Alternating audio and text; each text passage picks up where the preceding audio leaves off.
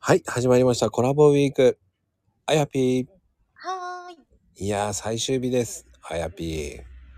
はい。いやーね、最終日だから、うん。ね、まあ今コロナなんだけど、うん。だいぶ落ち着いてきたけどね。うんうんうん。まあやっぱり、こう、旅行とか行くじゃない。そうですね。うんうん。旅行ってどういう基準で行く の旅行ね、大好きなんですけど、えっ、と、私はもう食、食です。食はい。美味しいもものを食べに行くっていうとこですね。う、じゃあカニならどこどことか、北う海ん。道とか、うんうんうん。あー、ソーキそばだったら沖縄とか。沖縄はね、 あんまり行かないです。あ、そっか。 すいません。あの、北海道、北海道がいいですね。でも、行きたくない理由もあんの沖縄。そう、あのー結構ね、おあのー意外って言われるんですけど、あのー海がね、あんまり好きじゃないんですよね。うーん。どうして海でしょえ、海って、まあ、暑いし、暑いのがちょっと苦手っていうのもあるし、うんと、海入った後も大変じゃないですか。うんうんうんうんおう風ん。呂、シャワー入って、みたいな。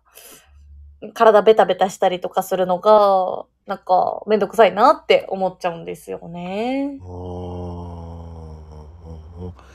いや、それはわかる よ。ベトベトするっていうのもわかる。うんうんうん。でもね、うん。でもでもでもだよっていう。こっか、波とか乗らないもんね。波乗らないですね。その波の良さもわかんないもんね、絶対。そうなんですよ。何が楽しいの波乗っててっていう風な感じでしょやっぱ。そうです。